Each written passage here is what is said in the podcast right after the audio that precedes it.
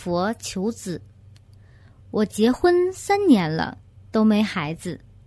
一九九七年，我与丈夫及亲戚到北部旅游，也到各寺院去许愿求子。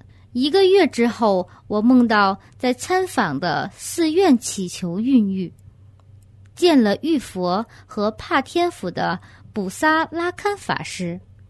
过后，我果真如愿怀孕了。我大女儿是谁来投的胎？为什么我怀孕前会梦见玉佛？未得怀孕前，我曾到过很多寺院去求子。是哪所寺院的住持让我如愿受孕？我到处拜访各寺院求子，这么做好不好？该不该？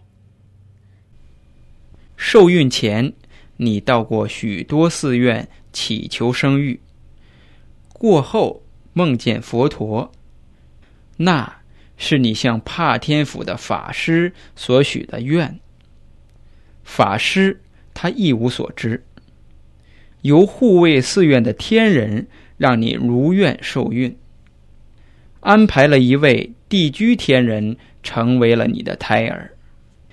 你向各个寺院祈求能有孩子，还不如多多修布施、持戒、打坐等功德。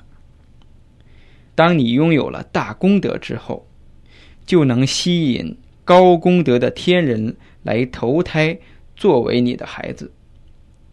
如果那样的到处求子的话，所听到的就是地居天人，他无法请求更高天界的天人来投胎，只能请附近的地居天人来。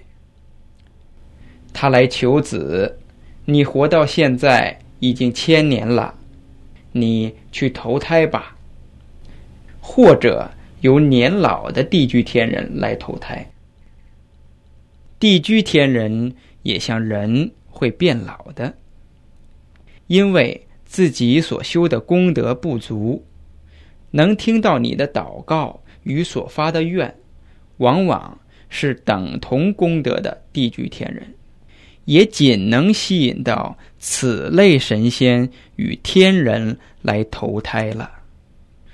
若有修行，多做布施、持戒和累积很多功德时，来投胎的，也会是有很多功德的天人了。